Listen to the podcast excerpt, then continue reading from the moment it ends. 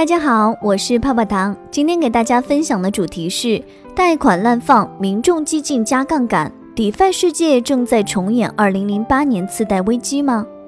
首先来看一下今日的热点新闻，聚焦今日热点：中关村论坛下周将发布区块链等领域重大成果。波士顿咨询报告称，DeFi 不会立即对传统金融机构造成威胁。DeFi 项目 Sashimi Swap 代币价格大跳水，跌幅近百分之八十。Sushi Swap 锁仓量达十二点九亿美元，超过 Maker。疑似跑路的 EOS 项目翡翠已归还二十六万余枚 EOS。欧洲央行行长称，即将就是否发行欧元区数字货币做出决定。获取更多财富密码，加泡泡糖微信小写的 PPT 幺九九九零六。以下对 DeFi 市场的深度分析，引用了深潮 TakeFlow 资深作者邦尼以及资深作者 TVB 的部分观点。二零二零年中，DeFi 走入风暴眼，这是一个技术的乌托邦，不需要 KYC，完全匿名化，开发者创建规则，愿者上钩。这同时是一个急涨暴跌的淘金矿，挖矿质押的收益率年化过万，治理代币单日翻倍或者腰斩。DeFi 一度被认为是救市白马，在蒙眼狂奔了两个多月之后，市场急跌，Sushi Swap 分裂，燥热的投机世界逐渐转凉，狂热退去，我们突然又发现，这同时是一个失重的世界，大户和科学家夺走了利润，散户常常沦为接盘侠，贫富差距越拉越大。DeFi 为谁服务呢？在一篇名为《DeFi 大作手回忆录》的文章里面。一位大户回顾了自己在 Sushi Swap 上赚了五百万美金的故事。这个大户的本金是三百万美金，经过流动性挖矿和质押，在短短五天内赚了五百万美金。这是大户在 DeFi 世界赚钱的缩影。在项目初期进入，付出手续费换取免费治理代币，在二级市场抛售即挖提卖。以太坊上的手续费也高昂不下，手续费三四次调用，来回就花了近五百美金。九月三号，一位投资人抱怨，在以太坊上挖矿根本不是散户玩得了的游戏。大户、科学家、散户是 DeFi 世界三种经典角色。大户和科学家占领了 DeFi 高地，而散户在报复效应的影响下，多数选择二级市场接盘。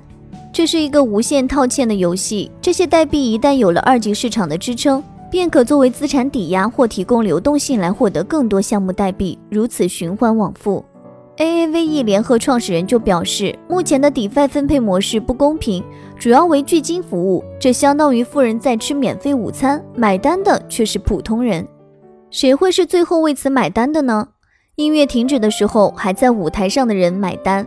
主流资产和稳定币都被锁藏在流动性池里，市场流动性渐入枯竭。风险被从上而下的转移，是不是想到了熟悉的场景？没错，DeFi 世界貌似正在重演2008年的次贷危机。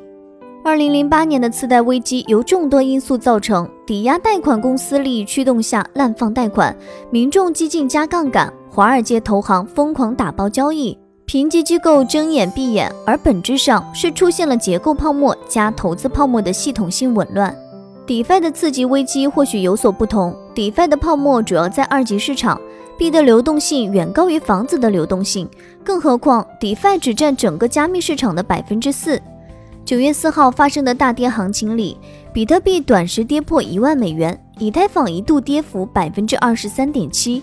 我们看到了 DeFi 板块的闪崩，Sushi 最高跌幅百分之八十。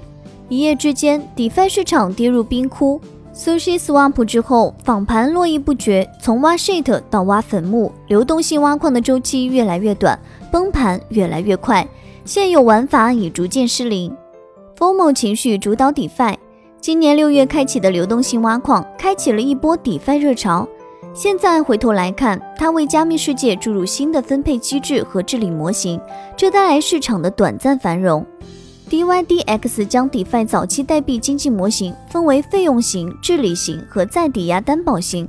如今，绝大部分 DeFi 代币主要功能是治理。治理性代币的收益或者价值锚定是什么呢？在一部分从业者眼里，治理代币相当于免费得来的优惠券，没有多大价值。按奖励和交易费用，YFI 合理估值应该是三美元。Year Finance 创始人 Andre 表示，现在 YFI 的价格已经超过了比特币。市场表现来看，大多数参与者只是追逐二级市场的价值，巨金大户选择是挖、提、卖，散户在二级市场操作，并没有参与到治理中来。流动性挖矿火爆的本质来源于一级市场的套利和二级市场对于锁仓数据的迷信所形成的共振效应。Myibtc 的创始人杨海波表示，二级市场的疯魔情绪主导了 DeFi 的走向，这几乎和 DeFi 的初衷已经背道而驰了，但符合市场规律，寻找 DeFi 新平衡。DeFi 带来资金的迅速流动，更多项目喷涌而现，被我们看到。DeFi 一日，古典币圈一年；币圈一日，人间一年。在短短半年时间内，DeFi 好似走过了传统世界几十年的道路。思考一下，DeFi 真的能改变世界吗？首先，DeFi 真的能够做到普惠金融吗？同样想做到普惠金融的 Libra 受到多国政府的层层打压，而 DeFi 里治理代币的存在让躲避监管成为不可能。传统世界的规则是谁治理谁负责。更何况，大多数 DeFi 项目存在的唯一目的是监管套利，而不是普惠金融。或许相比大多数昙花一现的 DeFi 新项目，我们更应该选择长期耕耘、产品持续迭代的项目。除此之外，DeFi 的价值在于什么呢？传统金融的本质在于优化资源配置。对照现实生活，顶级的金融公司找到了最佳的配置，软银找到了阿里，巴菲特找到了可口可乐。而 DeFi 目前还没有找到类似的这样标的，这和区块链基础设施有关。但更重要的是，DeFi 除了本身价值之外，还应去外部捕获价值。DeFi 的价值锚定不是治理代币本身，而应该是链上治理，一起发掘更大的价值。这一波 DeFi 热潮的收益大多被大户、科学家和显卡矿工赚取，他们逐利无心长期建设，这些都是逐利的，他们无心把 DeFi 建设做得更好。这是一个平等但不公平的游戏。接下来所要做的是寻找更加平等治理的东西。这一轮 DeFi 热过后，市场开始冷静。很庆幸的现象是，大家又开始关注区块链生态，发现下一个价值标的，并寻找参与机会，而不是只玩杠杆合约等投机游戏。而无论是 DeFi 项目还是 DeFi 世界，都将在这种反复失衡中找到平衡。以上就是今日的区块链大事件。喜欢本音频的话，帮助转发、截屏发给泡泡糖领取奖励哦。泡泡糖的微信是小写的 PPT 幺九九九零六。好了，今天的节目到这就要结束喽，咱们下期再见，拜拜。